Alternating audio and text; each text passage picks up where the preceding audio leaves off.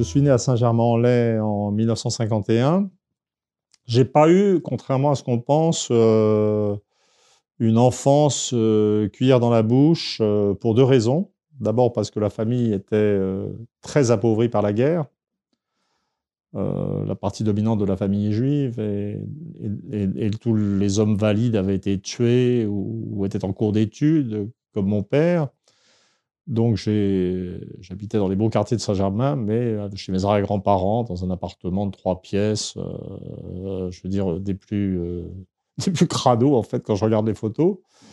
Et, et, donc avec un niveau de vie qui s'est arrangé à mesure que mes parents faisaient l'un une carrière de brillant journaliste, l'autre, ma mère était une grande publicitaire.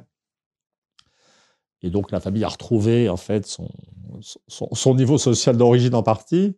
Et quand j'étais gamin, pas du tout. Et puis surtout, euh, la famille, euh, comment dire, ne, racontait pas à ses enfants les plus jeunes qu'ils venaient d'un monde merveilleux, intellectuellement. cest j'ai toujours entendu parler de Nizan avec un irrespect total. Euh, enfin, je ne sais pas comment expliquer. Et puis avec vraiment une famille qui avait une profonde croyance égalitaire et et justement, Rired, ma grand-mère, disait ben, les, on est tous faits pareil. Ah voilà. Alors, ça faisait allusion, sans doute, quelque chose qui allait du cerveau à l'appareil génital, en fait, sans doute, dans son esprit. Hein. Donc, euh, euh, donc, vraiment, il euh, a pas. Mais par contre, je crois, en réfléchissant rétrospectivement, la, la famille m'a m'a transmis une certaine confiance en moi parce que c'est vrai que c'était une très ancienne famille. En fait, le premier livre euh, écrit euh, dans la famille euh, avait été écrit par le, grand-père de mon arrière-grand-mère, Mimi, qui s'appelait Simon Lévy et qui était grand rabbin de Bordeaux et qui avait écrit un livre qu'on peut retrouver maintenant grâce aux techniques de réimpression qui s'appelait Moïse, Jésus et Mahomet. Et et donc, euh, et puis il y avait de l'autre côté, il y avait celui qu'ils appelaient le grand-père Strauss. Ben, il vient d'avoir une exposition au, musée du Marais, en fait, euh, sur ce, type qui était compositeur et directeur de Bal de Napoléon III. Mais, donc, en fait, il n'en parlait pas, mais en fait, mes grands-mères et arrière-grand-mères parlaient, et ma mère, on voit déjà le lignage matriarcale parlait euh, des gens, du monde, etc., avec une liberté euh, qui suggérait que la famille avait ses propres valeurs. Je me, souviens, j'espère que je ne confonds pas tout, avoir déjeuné dans la pièce à côté avec mes parents et, Jean Genet. Et euh, il, part, et ma mère, publicitaire, mais fille de Nizan, conclut et commente quel con. Vous voyez donc, ça crée. Et donc, et je, pense que j'ai fondamentalement échappé euh, euh, à la pression mimétique, en fait, sur le plan intellectuel, parce que la, famille, dans sa façon d'être, et sans le dire, était très sûre de ses valeurs, euh, de sa valeur intellectuelle. Et puis, il y a aussi le lien avec l'Angleterre. C'est-à-dire que euh, du côté anglais aussi, c'est pareil. La, grand-mère de mon père, euh, Dorothy Todd, euh, a été rédactrice en chef de Vogue dans les années 20. Et mon père était à Cambridge, j'ai été élevé dans le culte de l'empirisme britannique. J'ai bu au biberon l'idée que les techniques de recherche, l'approche philosophique anglaise étaient supérieures aux techniques françaises. Ce que je crois, évidemment, puisque j'ai été élevé comme ça, mon opinion n'a pas grande importance. Donc, donc il y a une sorte d'extériorité qui a été créée. Mais voilà. Et alors pour moi-même, là-dedans, euh, moi j'étais un petit garçon ultra timide, euh, vivant dans les livres. Et en fait, euh, je sais qu'à l'âge de 10 ans, je voulais être historien. J'ai cette chance. On, lit ça, en fait, quelquefois dans des biographies, d'une sorte de vocation tout, à coup, on, arrive dans l'existence très tôt avec une passion. Euh, et comme si on avait une sorte de boussole intérieure, d'où ça vient, je ne sais pas, enfin, vraiment. Donc je voulais être archéologue au départ, puis historien. J'ai eu un petit fléchissement parce que j'aime beaucoup la physique. Et je m'étais demandé, physique. Euh, mais en, fait, je voulais être historien et j'ai été historien. mais je ne sais pas comment dire, c'est. Euh, euh, donc j'ai fait licence d'histoire en France. J'ai fait Sciences Po aussi parce que c'était après mai 68 et mon père, qui sur le plan scolaire est un bon père, aussi inscrit à Sciences Po où je suis un peu entré en fraude avec une mention très bien grâce au bac 68. Euh, et, puis ensuite, je suis allé en Angleterre pour apprendre l'anglais. puis, mais même, euh, avant même de partir là-bas, euh, j'avais été fasciné par la démographie historique, c'est-à-dire l'application de techniques quantitatives à l'étude des populations. Et j'avais déjà fait un devoir sur la mesure de la mortalité au XVIIe et XVIIIe siècle pour mon assistant, Marcel Lachivert, qui était du niveau recherche. En fait, c'est pour ça qu'ils m'ont pris à Cambridge, en fait. Donc, je ne sais pas quoi dire. C'était c'est une sorte de, détermination inconsciente où on ne se pose jamais de questions. Jamais je ne me suis pensé me disant qu'est-ce que je vais faire, qu'est-ce que je vais être? À Cambridge, j'ai eu beaucoup de mal euh, psychologiquement, puis parce que je suis arrivé, euh, je parlais quand même super mal anglais, malgré mes parents bilingues. Et euh, et puis j'ai craqué, donc j'ai abandonné à un moment donné. Puis je suis revenu à Paris, puis je ne savais pas quoi faire. Je me demandé si j'allais faire du sondage d'opinion. Puis, puis, je suis retourné à Cambridge, parce que c'est quand même un univers tolérant, ouvert. Et j'étais un très bon chercheur, quand même, spontanément. Hein. Euh, c'est pas la peine, peine d'être modeste sur ce point. Euh, puis j'ai terminé ma thèse, et puis alors euh, là, ça m'a sorti du système universitaire français, parce que quand on a fait un doctorat à Cambridge, on ne peut plus passer l'agrégation. Mais je pense que j'aurais jamais été capable d'avoir l'agrégation. C'est une sorte de discipline euh, que j'ai pas du tout en moi. Et puis, euh, un peu par hasard ou par instinct, j'ai écrit euh, ce livre sur l'effondrement du système soviétique, mais parce que j'avais fait un voyage à Budapest où j'avais senti quelque chose. Et puis, j'étais tombé en compulsant des séries statistiques sur la hausse du taux de mortalité infantile en Russie, en Ukraine et ailleurs donc j'ai écrit cet essai que moi je considérais comme une découverte scientifique. Malentendu total, qui commence tout de suite. Les gens pensaient que c'était un pamphlet anticommuniste particulièrement vicieux.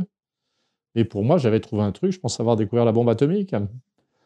Et puis, je suis, comme je ne savais pas quoi faire, euh, et ben, grâce à Leroy Ladurie, euh, moi je suis un super pistonné de la vie. Hein. C'est-à-dire que deux des grands copains euh, de mon père, c'était Emmanuel Leroy Ladurie, qui, m'a envoyé à Cambridge et qui m'a fait prendre au monde des livres, en fait, ensuite.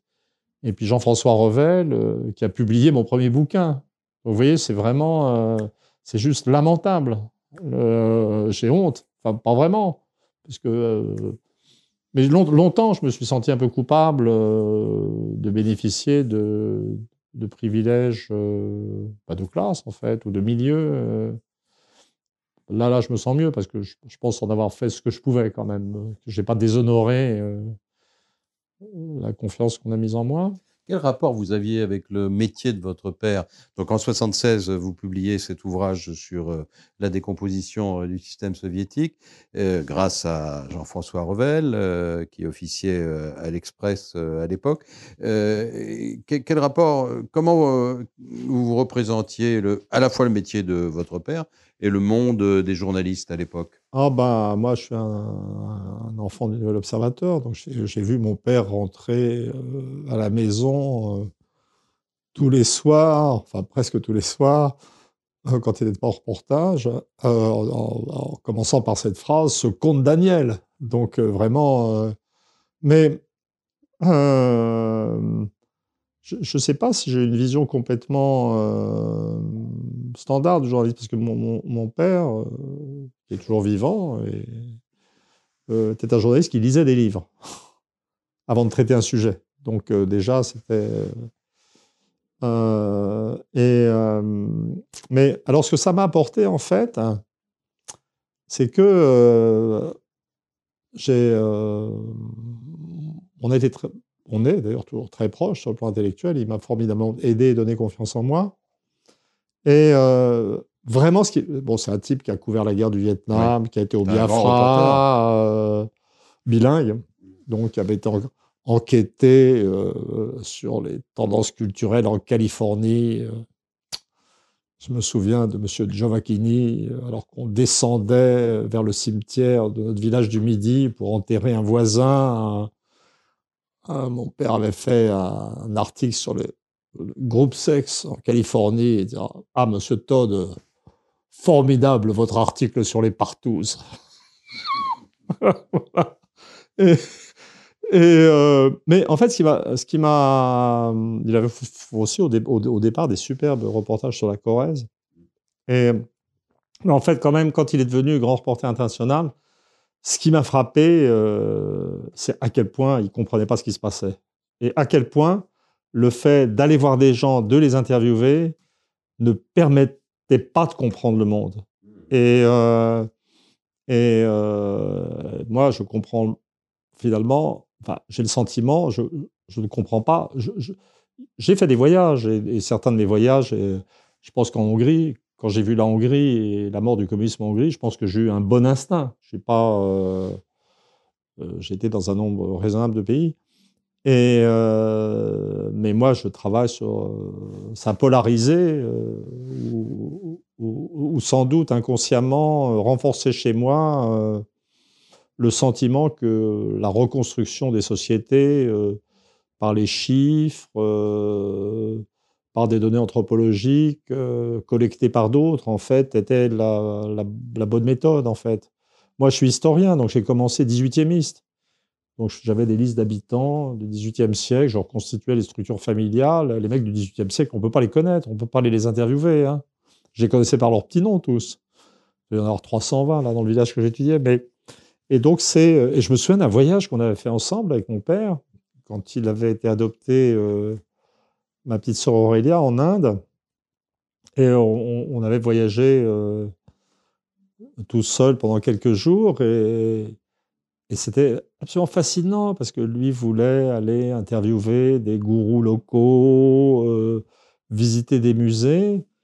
Puis moi, je regardais juste les paysages agraires, j'allais regarder les maisons. Euh, c'était la, différence de, du rapport au Kerala, au, sud, au sud-ouest de l'Inde. C'était, vraiment frappant. Et donc, je dirais que ça a eu une, grosse importance, mais ça m'a sans doute renforcé dans l'idée que euh, la perception directe. Mais mon père lui-même avait théorisé la chose, parce qu'il avait il a cette expression de ce qu'il appelle le terrorisme du vécu. Et la tendance pour le journaliste qui est mis dans une situation euh, particulière à simplement sympathiser avec son environnement et perdre son objectivité. Je crois, que c'était à l'époque où il était, il était au Nord-Vietnam sous les bombardements, ce qui crée une situation de non-objectivité absolue euh, euh, sous les bombes. Hein, donc vraiment, je dirais, influence importante mais négative. Alors, trois ans après euh, le livre sur la décomposition politique, vous publiez, euh, alors ça, celui-là, je ne sais absolument pas ce qu'il pouvait y avoir dedans, toujours chez Lafon, je crois.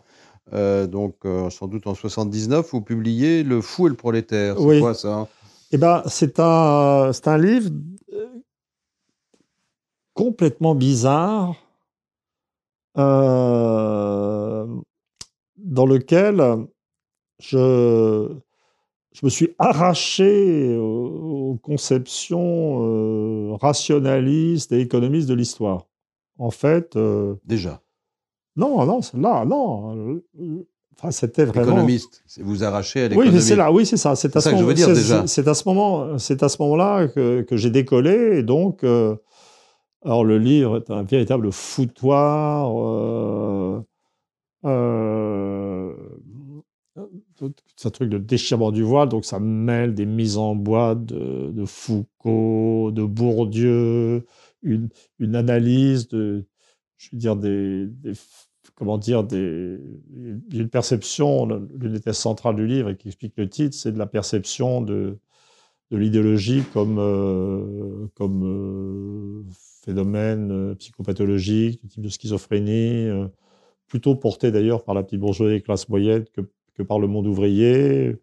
Donc, il y a de l'utilisation des statistiques mesurant l'évolution du suicide au 19e siècle, etc. Donc, c'est un livre, et puis l'étude comparative déjà des comportements différents euh, en France, en Angleterre, en Allemagne. C'est comme une sorte de, brouillon de recherche, mais dedans, euh, j'avais pas les. Donc j'étais en train de m'arracher à la à une vision trop économiste, rationnelle, marxiste en fait euh, de l'histoire, mais je, ne pouvais que mesurer des, des symptômes de ce qu'on ne pouvait pas expliquer rationnellement. Dire pourquoi est-ce que c'est les bourgeois qui se suicidaient plutôt que les ouvriers au 19e siècle? C'est embêtant quand même. Hein? C'était vraiment les. Euh, et, euh, et ça, n'est qu'ensuite, sans doute inconsciemment, euh, la lecture du, du, bouquin de Alan McFarlane, qui est un très grand historien anthropologue anglais, que j'ai connu à Cambridge, qui a été mon, internal examiner à Cambridge quand j'ai passé ma thèse, et qui avait identifié le rapport entre structure familiale nucléaire anglaise et, euh, et individualisme anglais, que j'ai fini par arriver à, à, cette clé d'interprétation du non rationnel, du non économique dans les tréfonds euh, de l'histoire et de la vie sociale qui étaient les structures familiales. Et puis ensuite, euh, bah, j'ai eu cette illumination qui est une sorte d'illumination symétrique de l'illumination de McFarlane qui lui était sur l'individualisme anglais. J'ai vu euh, se superposer dans ma tête la carte du communisme achevé et la carte de la famille, euh, que j'appelle maintenant communautaire, mais que les gens appelaient plutôt patriarcale, le plaît patriarcal. Euh, et puis là, ensuite, tout s'est enchaîné. À partir du moment où j'ai eu cette clé, c'est une hypothèse que j'ai développée, et que j'ai développée, euh, mais finalement, plus ça va, plus je m'aperçois que je ne suis qu'un bon étudiant. Non, non, non, non, non, non, vraiment. C'est-à-dire que ah, je viens de dire là, la clé de la grille, lecture familiale, la clé familiale. Mm, mm. J'ai pas, moi, j'avais comme directeur de thèse à Cambridge Peter Laslett, qui, était le pape du retour des études sur la famille et qui avait, euh, comment dire, euh, euh, découvert le caractère nucléaire de la famille dans l'Angleterre du XVIIe siècle. Macfarlane est le type qui avait repris l'hypothèse de, de et qui avait fait ce saut décisif d'associer à cette structure familiale nucléaire l'individualisme anglais. Et moi, je suis à la suite de tout ça, donc je suis le, le petit français qui fait son boulot de français qui généralise en fait, ou qui universalise l'hypothèse, et, euh,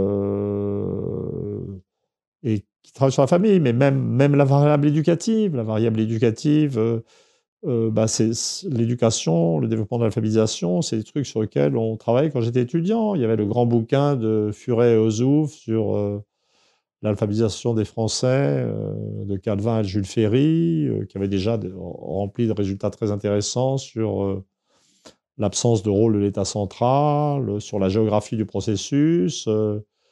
Et puis j'avais lu euh, les articles, les bouquins de Lawrence Stone, grand historien anglais, qui le premier avait remarqué que euh, les révolutions euh, anglaises du XVIIe siècle, françaises du XVIIIe et russes du début du XXe avaient été précédées par une hausse du niveau éducatif. Donc je, je donc je, je, pense que je suis vraiment un, un, étudiant euh, très loyal à ses maîtres, envers ses maîtres, euh, qui a continué dans la voie. Et, euh, alors, là, je pense que ma situation très particulière vient du fait que je suis évidemment un élève d'Emmanuel Leroy-Ladurie, qui est partant de l'histoire totale, mélanger toutes ces variables. Et euh, mais je pourrais citer Vauvel, Chaunu, enfin c'est vraiment euh, tous ces gens. Oui, Chaunu, j'y pensais. Oui. Vraiment tous ces gens. Donc là, là, là il y aura chez le roi et Chaunu, il y aura en plus la variable religieuse que hmm. j'utilise beaucoup. Et simplement, euh, j'ai utilisé ce stock de variables hmm. qui était euh, commun à l'école des Annales en France et à ce que j'appelle l'école d'anthropologie historique de Cambridge, qui était en fait une seule école parce que tous ces gens se voyaient tout le mmh. temps. Enfin, c'est pas un mmh. hasard si on m'a expédié là-bas. Connexion entre les deux. Et puis, Et, et puis, alors, j'ai commencé à l'appliquer à l'analyse du présent et à la prospective. Et ça marche super bien. Donc, en fait, donc, c'est en, utilisant l'évolution des, paramètres de fécondité, de mortalité infantile que j'ai prédit l'effondrement du système soviétique ou, ou, des variables analogues pour l'affaiblissement du système américain, les révolutions du monde arabe. Et en fait, moi, ce que je pense, c'est dans la mesure où j'ai réussi quelque chose, oui, euh, vous n'allez pas parce que C'est parce que ces écoles avaient raison. Alors, simplement, le problème, c'est que moi, j'ai été l'étudiant de cette école à son pic d'influence, mm. en France, en Angleterre et probablement dans le monde. Et puis qu'ensuite, il y a des modes en histoire, puis maintenant, c'est considéré comme quelque chose d'un peu passé, hein, et, euh, ou dépassé. Et en fait, je pense, si je déconne, je pense que je suis un super bon prospectiviste parce que moi, on m'a donné le, bon outillage pour comprendre ce qui se passait et appliquer au présent, ça marche super bien. Et tous les autres sont là à galérer dans des concepts à la mort moelleux qui ne mènent nulle part. Le retour à l'individu. Voilà, donc c'est vraiment. Euh, Alors. Donc je pense que je suis un hyper-conformiste, en fait. Emmanuel Todd et la France, j'allais dire, puisqu'il y a quand même plusieurs livres sur la France dans votre œuvre. comment se fait votre histoire euh, d'amour, éloignement avec. Euh, euh je ne sais pas. Ah, je, je, sais comment j'ai vraiment découvert que j'étais français. Et bien entendu, c'est en arrivant à Cambridge. Parce qu'il faut aller à l'étranger pour savoir qui on est. Euh, et, en particulier, le, je, le, bah, je le, J'adore l'Angleterre. Je, je, lui dois, je dois tellement à l'Angleterre sur le plan intellectuel. Et je, je suis prêt si l'Union européenne entre en conflit euh, avec l'Angleterre, je ferai allégeance à la reine. Il n'y a pas de problème. Il n'y a pas de. Je, je, je, m'installerai dans une désobéissance civique intérieure ou pire. Prenez le bateau à Dunkerque. Voilà, voilà. Oui, peut-être pas. Peut-être que je mènerai la résistance sur, dans l'Hexagone. Dans l'Hexagone. Dans l'Hexagone. Mais, euh, mais euh, le, comment dire, le, une sorte d'instinct égalitaire, euh, rapport direct avec les gens qui est très français et qui n'existe pas en Angleterre où il y a des trucs de déférence sociale euh, et qui m'ont vraiment défrisé quand je suis arrivé. Enfin, c'était insupportable. Et donc, euh, donc j'ai découvert ça. Mais cela dit, le, pour moi, quelque part, le, le fait d'aimer son pays n'a pas à être euh, expliqué ou justifié en fait, ça veut, c'est, c'est juste un, sentiment sain et normal. Je comprendrais de la même façon que les Anglais soient ravis d'être Anglais, euh, les Allemands ravis d'être Allemands, euh, euh, et les Suédois ravis d'être Suédois, les Italiens d'être Italiens. Vous n'êtes pas chauvin. Non, c'est pas ça. C'était non, là je parle en, termes de, psychologie individuelle. C'est juste normal, plutôt c'est plutôt un signe de, bon équilibre, de d'aimer le pays où l'on est né, on a passé sa vie, dont on comprend les gens parce qu'on parle la même langue. vous voyez, c'est tout. En fait, euh, il se trouve que la France est un objet d'étude très intéressant à cause de sa diversité anthropologique. Donc, vu mon métier, euh, le fait que vous, vous, passez de Provence en Bretagne, vous changez de monde, et comme la, la, nature de la France, c'est que les, provinces, ils sont aussi différentes euh, au départ que divers pays européens. C'est un terrain d'expérimentation euh, formidable, presque construit contre lui-même, avec un centre libéral égalitaire, une périphérie plus autoritaire, inégalitaire. Alors j'ai failli sombrer à un moment dans une sorte de mysticisme, genre ah, mais c'était fait pour. Euh, s'il n'y avait pas eu cette résistance de la périphérie inégalitaire, euh, jamais euh, la devise euh, de liberté d'égalité n'aurait eu à être affirmée aussi clairement et bien par le centre. Vous dire le bassin parisien aurait gagné Non, le bassin, je veux dire, le bassin parisien tout seul aurait été l'Andalousie, quoi, ou, l'Italie du Sud. Hein. Donc, ça aurait été les, anarchistes inefficaces ou la Camorra, quoi. Donc, c'est pas ou la mafia. Donc, euh, bon, voilà. Mais d'un autre côté, euh, euh, non, c'est non. Puis il y, a quelque chose de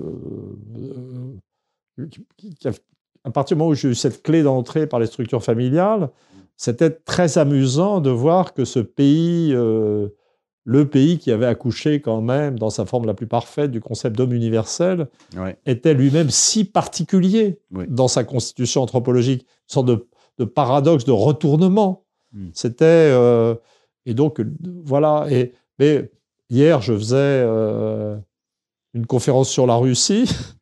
Et en fait, tout d'un coup, je me suis mis à dériver et me dire que bah, finalement, aussi, je parle de la Russie. La Russie est aussi un pays qui, qui a produit l'universel sous la forme communiste et, mmh. qui d'ailleurs aujourd'hui euh, est plus que la France porteur de l'idée d'égalité des nations et de multilatéralisme. Et bah, la Russie, c'est aussi euh, un cas euh, où l'idée, une autre idée de l'universel est ancrée dans un truc, dans un machin super bizarre, accidentel, particulier, d'une famille communautaire égalitaire, mais qui a gardé un statut des femmes très élevé euh, parce que le système est très récent. Donc, donc la Russie aussi est vachement bizarre. Et en fait, j'ai l'impression que si je me mettais sur n'importe quel pays, je me mettrais à aimer sa bizarrerie. Enfin, vous voyez, c'est vraiment. Donc, j'ai l'impression que je suis une sorte de. Et Friedrich List, euh, l'économiste allemand, mmh. euh, théoricien du protectionnisme, avait ce truc. enfin, il y a dix ans, là. Oui, oui, j'avais fait une grosse préface pour ça. Et qui avait bah, évidemment vécu en Allemagne, c'est normal pour un Allemand, mais vécu en France et vécu aux États-Unis. Et il avait ce truc particulier d'être euh, patriote protectionniste, toujours du pays où il se trouvait. Bah oui. Donc, s'il était en France, il faisait un projet, voilà. Et, et, et moi, j'ai une tendance au, pense que j'ai une tendance innée au pluripatriotisme. Donc il y a, les, points stables. Donc euh, il y, a, la France, c'est mon pays. Il y a, l'Angleterre qui est truc de secours. Euh, L'Amérique aussi, où une partie de ma famille était réfugiée pendant la guerre. Mais, euh, mais je. Ça aucune difficulté à être patriote italien. La Suède me fascine. Je me suis pris de passion pour la Hongrie le Japon, tout, tout, système anthropologique qui n'a aucun rapport avec les uns avec les autres, qui sont porteurs de valeurs complètement différentes et souvent opposées. Vous voyez? Un des pays du monde où vous êtes le plus écouté. Ah non, c'est pas le plus écouté, c'est le seul pays du monde où je sois vraiment pris au sérieux. et surtout, et où surtout, surtout, mon image est à l'opposé euh, de ce qu'est mon image en France. Hein? C'est-à-dire ici, euh, euh, bah, j'ai expliqué pourquoi c'était pas vrai. Euh, je ne suis qu'un enfant de ma famille, fidèle à ses maîtres. Donc en fait, un hyperconformisme. Mais les gens pensent en France que je suis un super rebelle destroy. Euh, je, publie des trucs.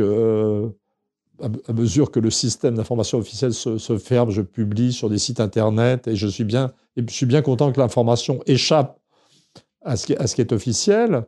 Mais au Japon, c'est pas ça du tout. Au Japon, je suis considéré comme un type complètement raisonnable. Ma théorie sur les structures familiales paraît juste normale. Vous voyez, c'est normal. Je veux dire, dans un pays de tradition néo-confucéenne, l'idée que la famille est importante pour la vie sociale, c'est juste du bon sens.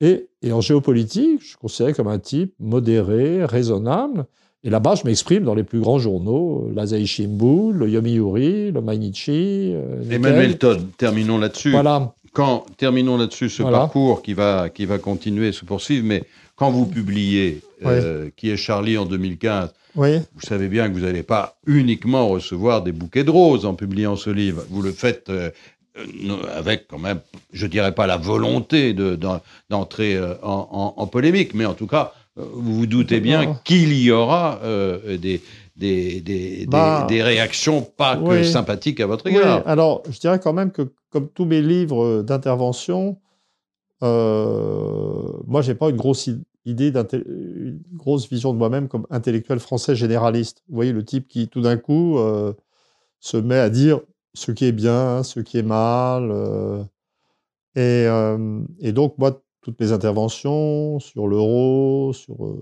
diverses choses, euh, c'était euh, quand j'avais l'impression, en tant que chercheur, d'amener des clés au, débat citoyen que les autres n'avaient pas. Et j'avais un truc comme ça pour qui est Charlie. J'avais construit très vite. J'avais vu dès que j'avais vu la carte des manifestations, j'y avais vu la trace du catholicisme, catholicisme zombie. Mais je dois dire aussi que c'est vrai que dans le cas de, qui est Charlie, l'espèce de, bonne conscience, de violence et de fausse conscience des classes moyennes euh, françaises euh, euh, m'avait mis. enfin, j'avais été vraiment révolté. Je, dirais que c'est c'est vrai qu'une dimension affective et, de défense de valeurs personnelles, dont qui sont les valeurs de ma famille, était prédominant. Mais ça a été, honnêtement, c'est vrai que la, violence des réactions euh, m'a vraiment cueilli à froid, mais malheureusement, je dois dire, c'est parce que les gens se sont identifiés, parce que c'était tellement juste. Je ne savais pas que j'allais remettre tellement de gens face à leur conscience par presque inadvertance de chercheurs. Et, mais la vérité, c'est que, oui, alors je rencontrais partout des mecs qui me disaient, ah, c'est pas gentil, on était tellement malheureux d'être décrit comme ça. Alors, honnêtement, maintenant, il me faut un peu marrer parce que moi, je suis tombé malade à force de me faire insulter. Euh, je ne vais pas rentrer dans les détails, mais j'ai vraiment, j'ai vraiment morflé physiquement. Mais quand même, pour moi, c'est une affaire finie. Puis, j'ai bien compris le, que ça été dur pour les gens aussi, en fait, que j'étais un peu l'attitude du chercheur, je dis, ce que je pense. Euh, et, puis, vous le prenez comme vous voulez. Moi, je m'en fous peut-être c'est un peu limite de ma part, mais réellement, euh, avoir fait ce livre et avoir fait face, euh, c'est, ça reste quand même l'un des trucs dont, dont, je suis le plus fier dans ma vie. C'est-à-dire, c'est vraiment, quand je dis, c'est je me sens, comment dire, je suis pas croyant, mais je dirais que je me sens par ce livre justifié au sens religieux. J'ai fait mon métier, métier d'homme en faisant ce livre, en faisant face.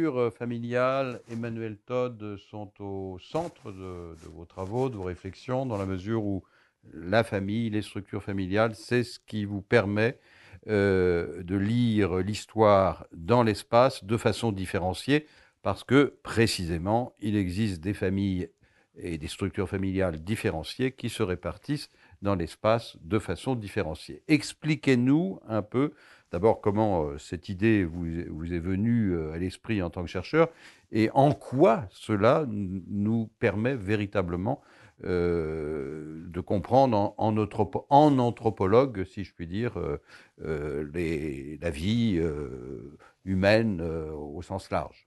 Ben, c'est arrivé de façon, je dirais, presque naturelle, puisque je faisais ma thèse avec Peter Laslett, euh, qui m'avait mis sur des documents concernant euh, deux paroisses euh, du nord de la France, Ali et Longness. et puis, puis, je ne sais pas, j'ai voulu me promener, donc j'ai trouvé des documents équivalents en Bretagne, à Briec, et puis des documents équivalents, des listes d'habitants près de Fiesole, euh, près de Florence. Euh, et puis j'étais aussi au sud de la France, donc je suis devenu un sorte de comparatiste spontané. Et donc j'étais confronté à des descriptions de, structures des ménages qui reflétaient des valeurs familiales, bien entendu, euh, très différentes dans, ces quatre endroits. Donc j'ai presque démarré dans la vie avec l'idée que les structures familiales étaient en fait, je m'amusais à essayer de démontrer que l'hypothèse de Laslet sur la généralité de la famille nucléaire était fausse.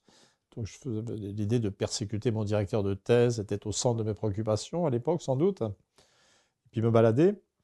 Et donc, j'ai, euh, donc vous avez sur des territoires, donc je parle de structures familiales paysannes anciennes. Euh, ben, c'est ce que tous les historiens d'une génération ont découvert ou redécouvert, puisque le, Frédéric Leplay avait déjà largement vu ça euh, au XIXe siècle, que la famille russe, euh, c'est pas la même chose que la famille allemande ou la famille japonaise, alors que la famille japonaise et la famille allemande, c'est la même chose, avec quelques nuances, euh, que l'Angleterre c'est autre chose. Il y a une sorte de géographie des types familiaux.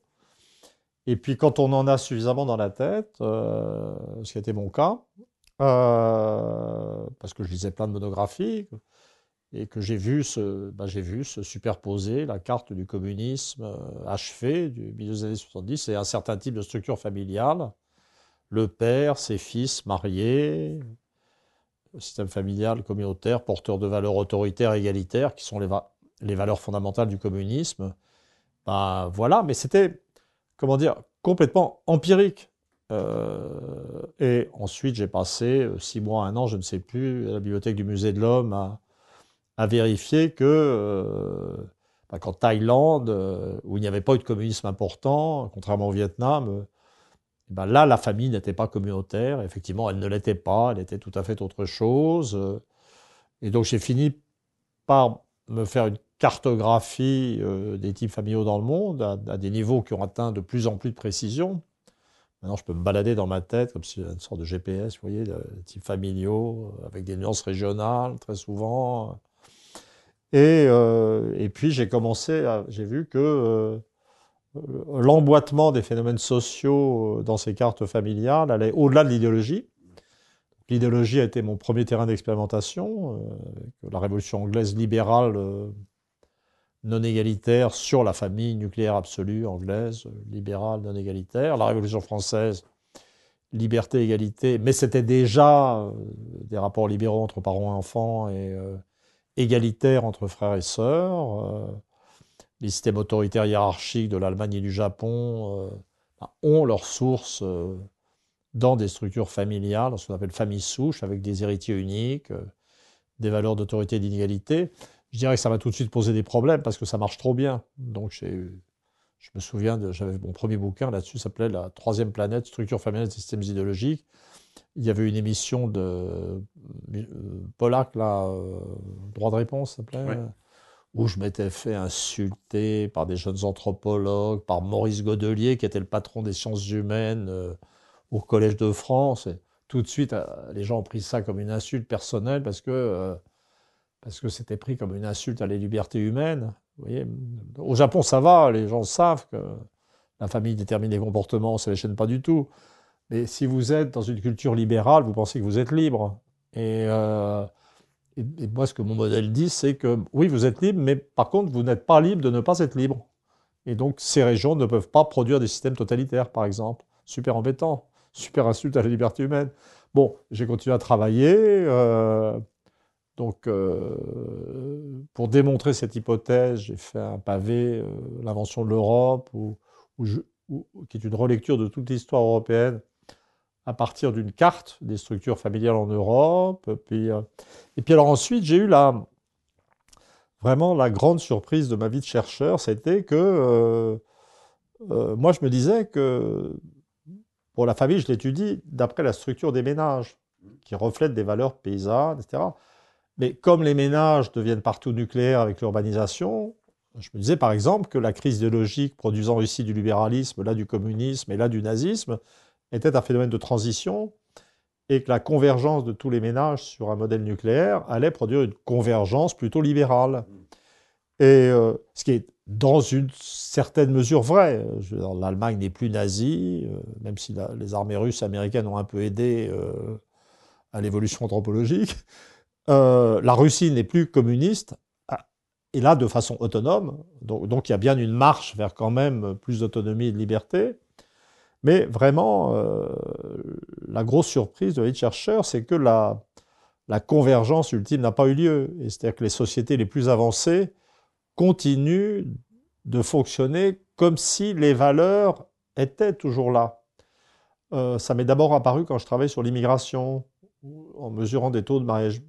Je comparais la France, l'Angleterre et l'Allemagne, qui à l'époque étaient au même niveau, ce qui n'est plus le cas, puisque la France et l'Angleterre sont beaucoup plus bas que l'Allemagne en termes de performance économique, mais euh, et où les, taux de mariage mixte en deuxième génération des immigrés d'origine musulmane étaient euh, très différents. C'est-à-dire pour les filles d'immigrés algériens en France, c'était 25%. Euh, pour les filles d'immigrés turcs en Allemagne, c'était inférieur à 2%. Et puis pour les filles d'immigrés pakistanais en Angleterre, c'était epsilon, rien du, tout. Et ça, ça s'explique très bien, ou largement, par la permanence de valeurs égalitaires ou inégalitaires. Bon, pour les Pakistanais en Angleterre, le taux d'endogamie de la famille pakistanaise est tel qu'il y a une contribution de, du, groupe immigré euh, dans le petit nombre euh, de, mariages mixtes. Mais, euh, et puis j'ai vu que ça expliquait aussi très bien la, diversité des capitalismes.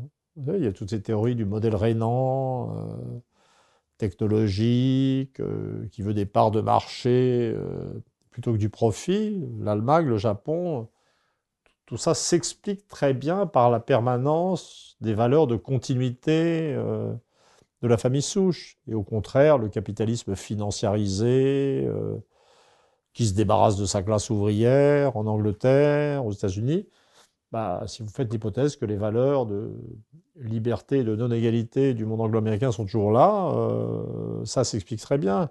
Les résistances du, bah, bah, le dernier exemple, c'est la France, qui a résisté plus que d'autres à la montée des inégalités et, qui, dès qu'elle a eu un président, euh, jeune et dynamique qui a dit euh, ça va pas se passer comme ça, on va faire comme Madame Thatcher, euh, et ben ça produit les gilets jaunes, c'est-à-dire une remontée de la culture française anarchiste, libérale, égalitaire, contestatrice. et c'est vraiment et la Russie n'est pas devenue, n'est pas devenue une démocratie d'alternance, c'est une démocratie autoritaire sous Poutine. C'est une démocratie, les Russes sont d'accord, mais avec un élément d'unanimisme et de communautarisme euh, qui montre la permanence, euh, sous une forme plus atténuée, des, valeurs euh, communautaires de la famille russe. Donc c'est devenu, et, et finalement, comment dire, c'est euh, euh, comment dire, c'est quelque chose qui va au contraire de, de tous les postulats de la mondialisation, puisque le postulat de la mondialisation, c'est la convergence, la marche à l'indifférenciation. Et moi, tout ce, ce que j'observe, plutôt le fait d'avoir une grille de lecture familiale permet d'accepter de voir la réalité. Par exemple, l'Europe, les sociétés européennes actuellement économiquement divergent. Hmm. La zone euro diverge économiquement. Hmm. Et ça finira par faire exploser l'euro. Mais les gens ne savent pas pourquoi. Je veux dire, les dirigeants français voudraient tellement que les Français deviennent allemands. Ça serait tellement formidable. Avec un petit peu de taux de chômage de 10% pendant 20 ans, ça va devenir des Allemands disciplinés.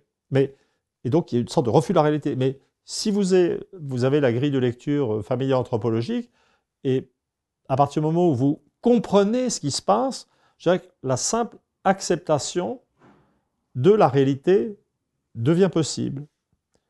Et puis, au-delà de tout ça, euh, j'ai fini par aller plus loin parce que bah, bah Jean-Claude Guillaume, euh, l'éditeur de ces bouquins, me disait toujours Mais Emmanuel, euh, bon, c'est bien, tes types familiaux, mais pourquoi ces différences entre types familiaux?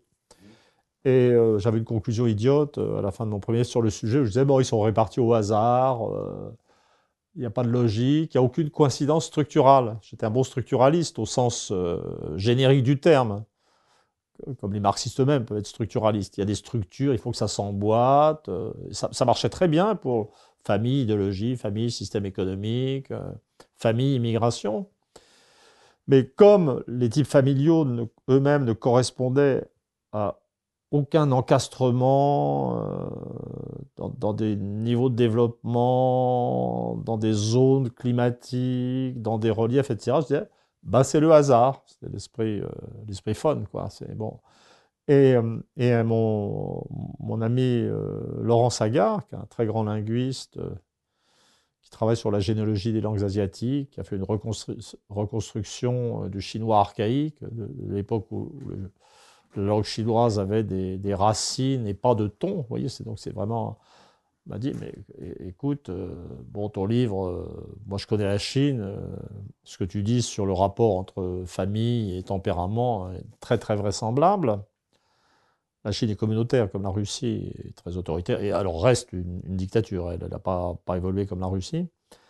Il me dit, mais par contre, moi je vois ta carte là, je vois des taches de couleur, je ne sais même pas ce qu'elles contiennent, mais pour moi, c'est une carte qui a un sens très clair. C'est-à-dire tes types, euh, là, euh,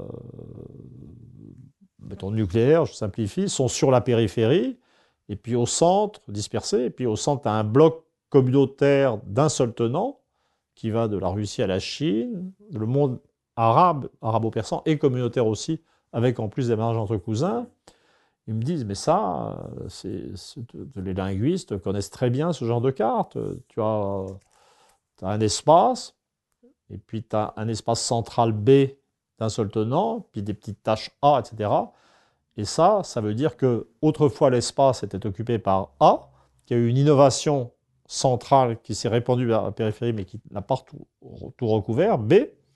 Et donc, ça permet de lire, euh, je dirais, l'histoire dans la géographie. Et donc, ça produit un modèle stupéfiant d'inversion de l'histoire, parce qu'on se rend compte que les types nucléaires sont sur la périphérie et représentent le passé de l'humanité, que ce soit aux Philippines ou en Angleterre, et puis qu'au contraire, le centre communautaire, avec des systèmes très très lourds, a été euh, les familles communautaires centrales sont le résultat d'une expérimentation, innovation dans toute l'histoire. Donc ça, ça renverse complètement la perspective sur l'histoire. C'est-à-dire que la plupart des gens pensent qu'on vient d'un passé où la famille était super épaisse, euh, anti-individualiste, etc.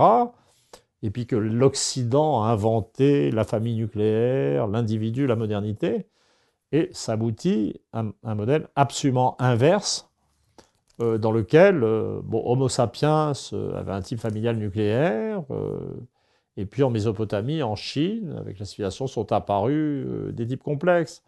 Bon, mais au-delà de ça, ça permet de voir que euh, euh, l'histoire des types familiaux elle-même évoque plutôt une divergence de très longue durée, mmh. sur 5000 ans, mmh. en fait, depuis l'émergence de la civilisation, et que l'une des, peut-être que l'une des lois fondamentales euh, de l'histoire, mmh. c'est universel, c'est un processus de divergence, et que finalement, on n'arrive pas à échapper actuellement, au-delà du blabla sur la, sur la mondialisation, en fait, on n'arrive pas à échapper à ce processus de divergence. On est toujours dedans et l'Europe explose euh, parce qu'elle diverge, parce, que c'est la vérité de l'histoire.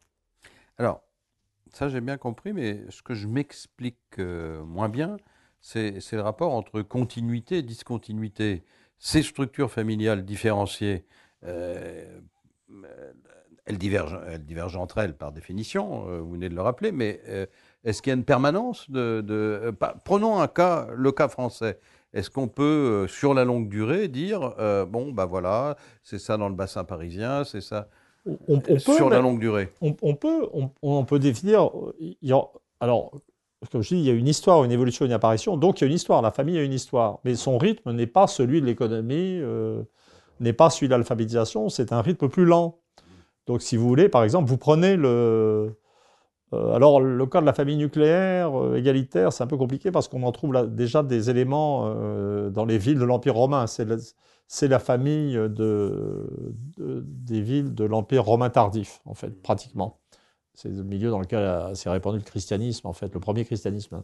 Mais si vous prenez par exemple le, sud-ouest de la France, vous le prenez au Xe siècle, vous verrez la famille nucléaire, euh, souple sans doute, en fait vous verrez rien du tout, et vous verrez émerger la famille souche, c'est-à-dire des systèmes de primogéniture très bien organisés au XIIIe, XIVe siècle. Donc vous pouvez dire, donc on le trouve jusqu'au euh, début du XXe siècle, en milieu rural, donc vous aurez euh, l'émergence, l'affirmation de ce type familial souche sur 4-5 siècles. Je n'ai pas fait le calcul là, mais vous voyez à la louche, quoi. Et, euh, et donc voilà. Mais donc ça, c'est, euh, je dirais que pour moi, c'est plus tellement un problème. Le vrai problème, c'est pourquoi est-ce que ces valeurs familiales continuent d'exister euh, malgré la disparition des familles paysannes qui les portaient? C'est particulièrement mais même la famille nucléaire égalitaire et les valeurs d'égalité françaises, la, valeur égalitaire, on, la mesure par les règles d'héritage, pratiques de l'héritage. Mais vu le nombre d'enfants que font les gens et, vu qu'on n'hérite plus euh, avant de prendre sa retraite, en général, c'est évidemment des règles qui sont complètement formelles. Et, pourtant. Alors, comment dire donc dans un premier temps, je me suis dit, mais en fait, euh, ces, valeurs que j'ai situées dans la famille, euh, peut-être j'aurais dû plutôt directement les fixer sur le territoire. Parce que quand on parle de système familial, euh, j'étais le premier à tomber dans cette illusion, on, pense d'abord à sa famille. Donc on voit un truc qui descend du passé euh, vers l'avenir. et on a une sorte de vision verticale à travers le temps. Mais en fait, au point où j'en suis, un système familial, c'est pas ça. Un système familial, c'est des familles sur un territoire qui échangent des conjoints. Donc, c'est, voyez, donc c'est et donc, visiblement, c'est le système de valeurs n'est pas dans une famille particulière, il est dans l'ensemble des familles, des familles, il est sur le territoire. Et puis, euh, alors la, véritable percée, on l'a, on l'a, on l'a faite quand on, en travaillant euh, avec Hervé Lebras sur le mystère français, on, était confronté à, encore une fois, des problèmes de permanence ou de rémanence, euh, euh, de valeurs et de comportements, euh, soit dans la famille, soit dans la religion, qui avait également disparu d'ailleurs, le catholicisme, alors que dans l'espace français, il y a des migrations terribles. Les gens bougent. et si les, gens bougent dans tous les sens et qui sont porteurs de valeurs très fortement ancrées, eh ben, vous devez avoir un, mélange en fait des systèmes de valeurs et les systèmes de valeurs régionaux auraient dû disparaître. Et donc, j'ai fini par, me semble-t-il, piger quelque chose. Et, euh, mais pour ça, j'ai dû sortir du, j'appellerais le modèle psychanalytique ou freudien de la famille. Savez, ce, au fond, ce que j'avais dans la tête, c'était l'idée que euh, bah, la famille, euh, euh, enfonçait profond dans le cerveau des enfants des valeurs très ancrées et que, c'est ça qui permettait au système de durer. Mais si c'était ça, le mélange des gens produirait un mélange des systèmes familiaux par l'immigration. Et je crois qu'on ne peut comprendre ce qui se passe que si on fait au contraire l'hypothèse que bien des valeurs qui sont en action sont des valeurs faibles au niveau des individus assez superficielle en fait. Et que ce qui permet d'expliquer que vous avez les gens qui se déplacent sur un d'un territoire à un autre, et, eh ben, et pour l'essentiel, ils s'adaptent, ils abandonnent les valeurs, ils prennent celles de la majorité des gens, et réciproquement. Et le paradoxe fondamental, c'est que c'est parce que les valeurs familiales ou territoriales sont faibles et une bonne partie des comportements sont mimétiques que les systèmes anthropologiques régionaux persiste. C'est là qu'elle oui, Mais quand, vous dites euh, vous abandonnez la, votre représentation freudienne, ça veut dire très précisément que vous laissez de tomber un peu le, vous laissez de côté pardon le tréfonds de la psyché, et mais vous retenez ce que vous appelez dans votre livre la mémoire des lieux. Oui. C'est-à-dire qu'il se déplace, mais il garde la mémoire des lieux. Bah non, non, non. C'est les lieux qui ont une mémoire, mais les ah. individus se déplacent de mémoire des lieux en mémoire des lieux. Ah oui, c'est ça, d'accord. Vous voyez, c'est le lieu qui a une mémoire. En fait, le, mot, l'expression, ah euh, c'est Hervé qui avait trouvé l'expression, mais c'était juste pour faire une blague à Nora, euh, les lieux de mémoire. ça avait commencé comme un gag, en fait. Euh, mais, mais non, c'est c'est vraiment les, territoires sont porteurs de valeurs et les individus, je veux dire, se prennent, euh, ça, suggère plutôt des, êtres humains euh, mimétiques, euh, caméléons. alors, on pourrait dire en un sens, c'est pas. Est-ce que c'est sympa Est-ce que c'est pas sympa? J'essaie d'envisager ce qui peut, me tomber sur la figure à partir d'une hypothèse comme ça. Pour le moment, rien du tout, ça va. donc, ça dit.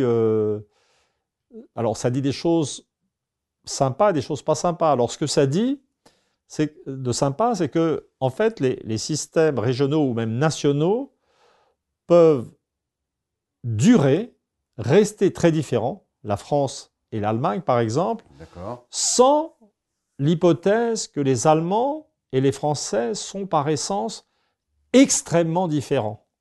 Ça, ça permet d'avoir des cultures assez différentes et polarisées sans que les individus, êtres humains, soient si différents que ça. Que, ça hein dépasse la théorie des caractères nationaux, évidemment. Bah, c'est les territoires nationaux des caractéristiques. Les individus sont sans doute un peu différents dans leurs valeurs, mais ça n'est pas si profond que ça. Et donc c'est très facile, vous mettez un Allemand en France et euh, je vous garantis qu'au bout de trois mois, il respectera, il en piéton, il respectera, il respectera plus les feux verts et, inversement. Vous voyez, donc là, à mon avis, transformer un Allemand en Français indiscipliné, euh, ça doit être assez fastoche. Vous voyez, vous voyez l'esprit mmh. et, et, euh, je vois. et moi, quand je suis au Japon, je sais que bah, je change de, je change un peu de comportement, euh, la politesse me vient naturellement. Vous voyez, ça, va assez vite en fait, c'est assez facile. Il y a, des choses profondes qu'on ne peut pas éradiquer d'un coup, mais il y a ça. Alors par contre, là où c'est moins sympa, c'est que ça suggère chez les êtres humains une, une absence d'adhésion à des valeurs vraies et des capacités mimétiques qui peuvent être réellement inquiétantes et qui de fait peuvent produire des phénomènes par agrégation, des phénomènes collectifs. Euh. En Russie, vous levez des toasts? Hein? Non, mais je ne vais pas souvent en Russie. je, mentionne le Japon, c'est pas pour faire chic, c'est parce que je voyage très peu. Et le seul pays où j'aille, euh, pas tous les ans, mais tous les ans et demi, c'est le Japon. C'est euh, tout. Sans ça. Et puis c'est quand même un pays assez différent. Donc c'est bien pour se voir changer de, de comportement. Donc, cette mémoire des lieux. Mais en Angleterre, je me souviens, quand j'étais étudiant, j'étais assez différent aussi. Enfin, je, je, dérivais. Je ne sais pas si les gens se rendent compte à quel point euh, leur, euh, leur façon d'être, leur mentalité, bon, c'est en eux, mais c'est aussi euh, quelque chose qui est défini par un système d'interaction avec son, avec son environnement. C'est pas. Donc ça, ça déteint sur les systèmes familiaux. Ah, c'est-à-dire, en fait, les systèmes familiaux, peut-être qu'ils n'existent plus, mais les façons de se comporter des individus, euh, elles continuent. Et donc, euh, ces systèmes familiaux individualistes égalitaires, euh, dont on ne sait plus trop s'ils existent, ben, on doit constater que dans le bassin parisien, eh ben, les gens continuent, ou en France en général, alors là, par contre, je suis en train de me demander si l'idée m'était venue dans une, discussion avec euh, France Culture, avec Guillaume Erner. comme je suis très impressionné par la polarisation euh, culturelle de la France actuellement, l'affrontement populisme-élitisme est très violent en fait. Et donc, voyant les gilets jaunes dans ces catégories inférieures, classe moyenne inférieure avec soutien euh, du monde ouvrier, et puis au contraire des, éduqués supérieurs macronistes, euh, totalement azimutés, euh, autistes, etc. Et, ne, voyant pas une distribution territoriale très claire dans l'espace, j'étais en train de me demander si je n'allais pas devoir faire une révision ultime du modèle et, définir les choses plus en termes d'espace social avec, une, migration euh, des valeurs libérales égalitaires dans l'ensemble des milieux populaires de tous les territoires et une migration des, euh, des valeurs autoritaires inégalitaires de la périphérie vers les classes supérieures, où qu'elles soient. Mais c'est de l'hypothèse euh, assez difficile à vérifier, je dois dire, techniquement. C'est il y, a des, moments où on aimerait bien être débarrassé de l'obligation de la preuve quand on fait. Mais euh, la vie de chercheur est une ascèse.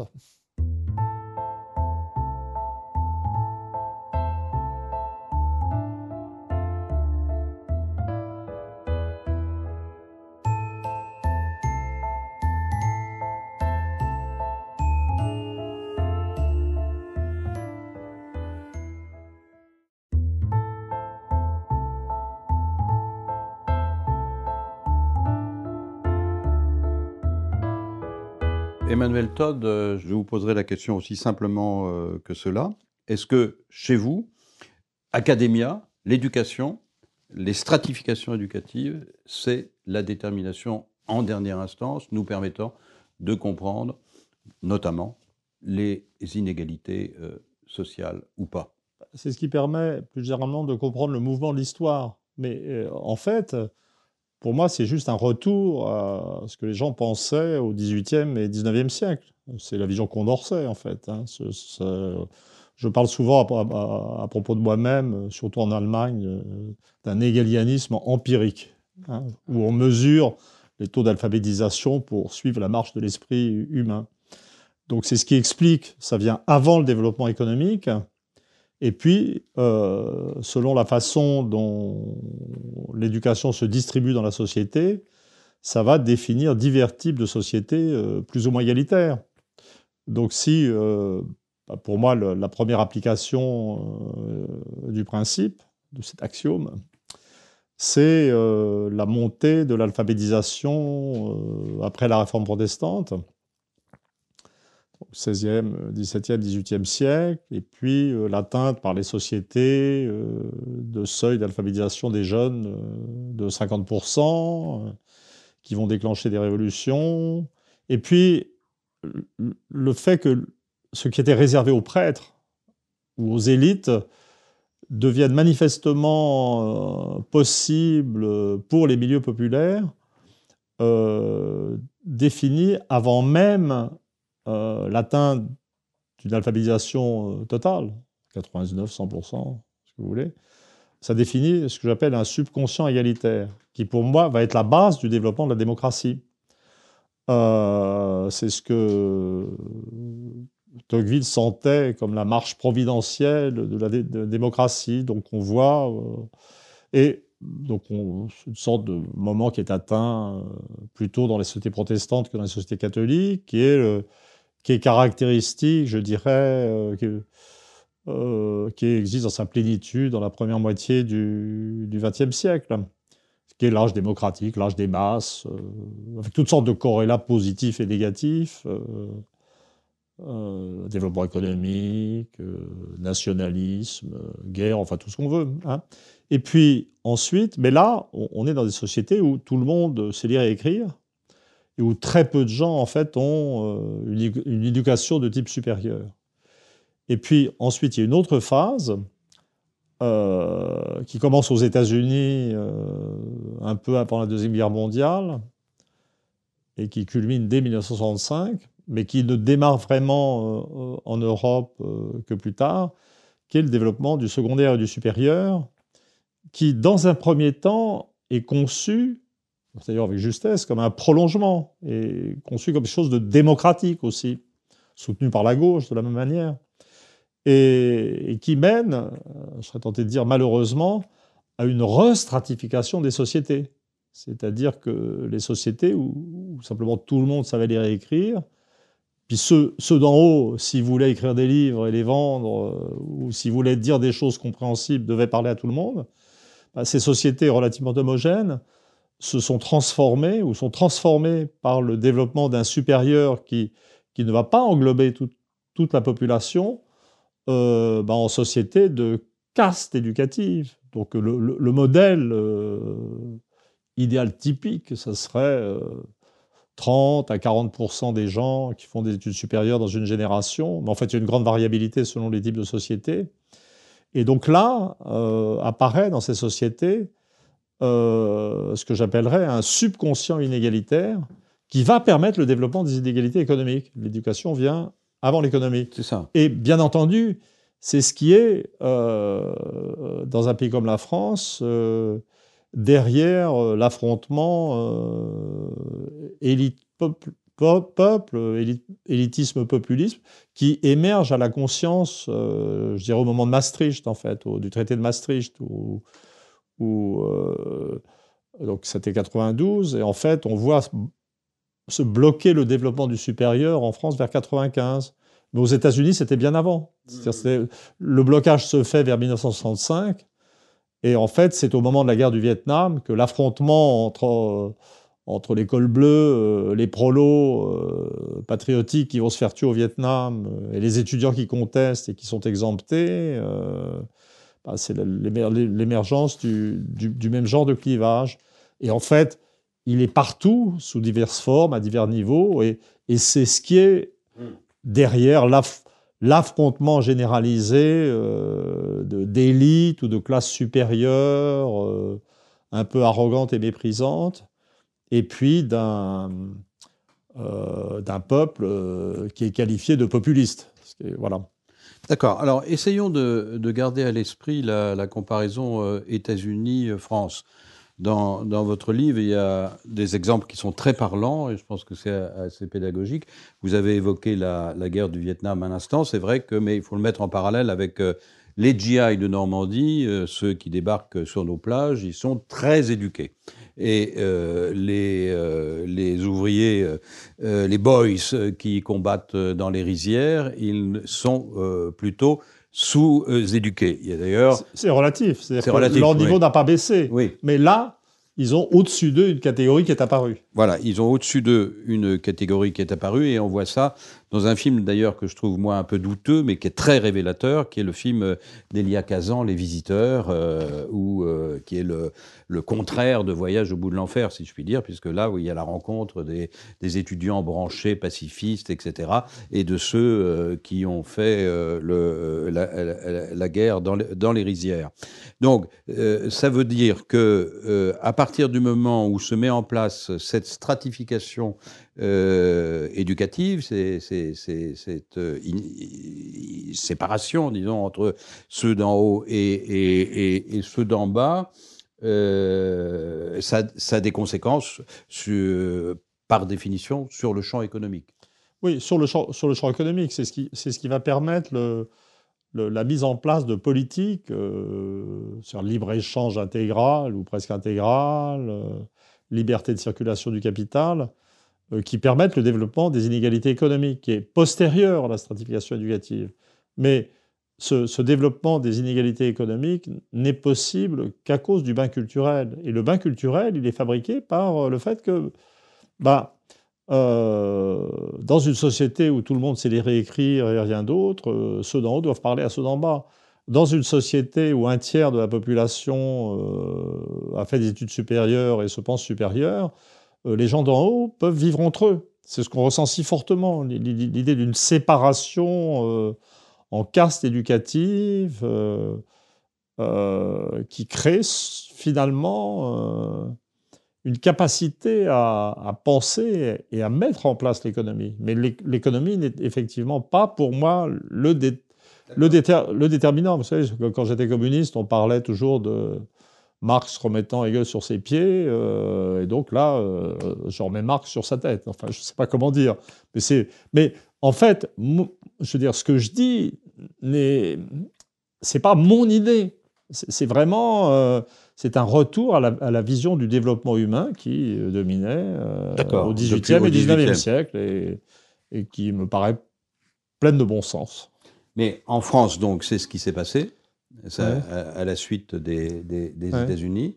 Donc une stratification éducative qui aboutit au, fait... Voilà, alors les, questions qui restent posées finalement, c'est euh, la, stratification éducative reflète-t-elle vraiment la distribution de l'intelligence dans, oui, c'est ce que j'allais vous demander. C'est ce qui avait été... C'est, alors il y avait cet, anglais, euh, ce sociologue anglais, Michael Young, un type formidable, qui avait écrit fin des années 50, euh, un bouquin euh, qui s'appelle The Rise of the Meritocracy. C'est le type qui avait inventé le mot méritocratie, qui était présenté comme un ouvrage de science-fiction.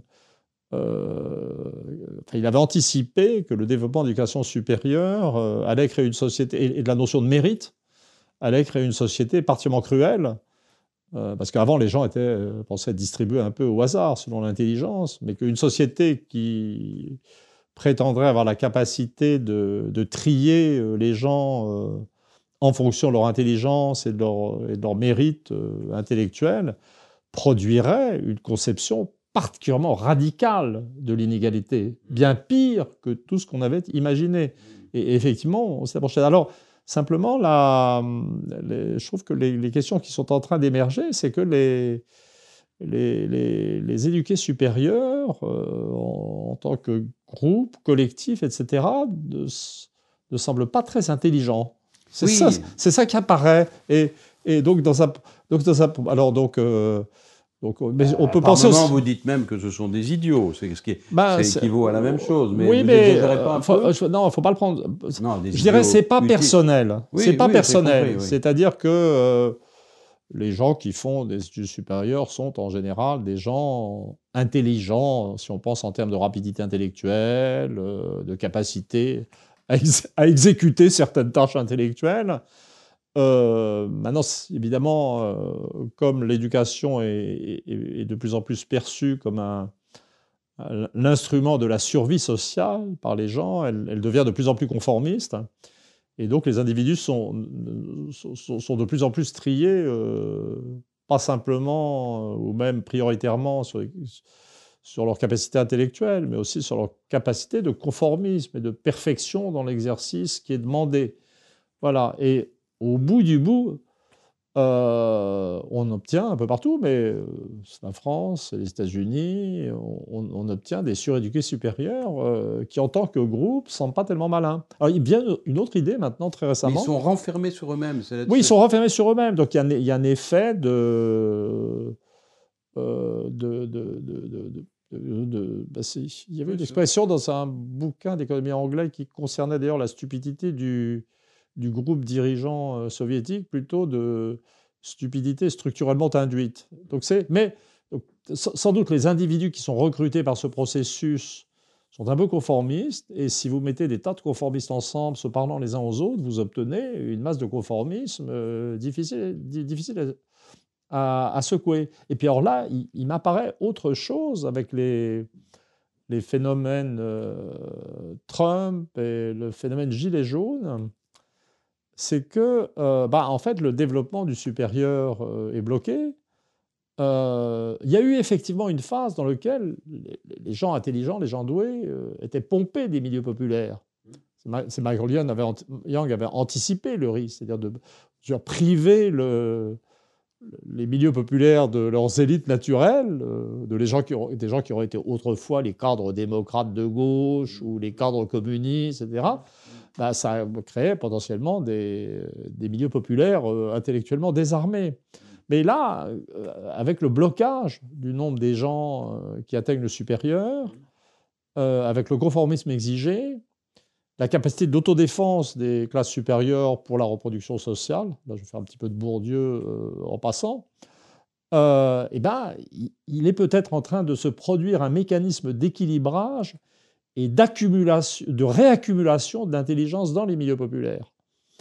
Et donc, ce qui fait que ces milieux populaires ont été capables de voir que les bonnes solutions économiques euh, euh, étaient celles proposées par Trump et que le libre-échange prôné par les économistes de Harvard était un tas de boue. Euh, et là, en France, on vient de vivre un magnifique moment d'organisation intelligente, spontanée, bizarrement organisée, le phénomène des gilets jaunes qui est un phénomène euh, qui est tout à fait ancré dans des milieux n'ayant pas euh, les gens qui sont sur les, euh, sur les ronds-points n'ont pas en majorité fait d'études supérieures. Et, mais nous voyons un déversement de gens intellectuellement articulés et intelligents, tout à fait intéressants sur les plateaux de télévision. Donc je me demande si le blocage du système éducatif n'est pas en train de recréer une nouvelle forme d'égalité invisible mm. qui échappe au, cadre défini par l'université. Une, sorte de regain d'initiative populaire et de... Une, réaccumulation d'intelligence énergique dans les milieux populaires euh, qui produit Dieu merci, une nouvelle forme d'instabilité sociale euh, et qui fait qu'on on ne semble pas sur le point d'arriver à une société platonicienne inerte, euh, stratifiée, euh, dirigée par des philosophes, dans notre cas particulier, idiots.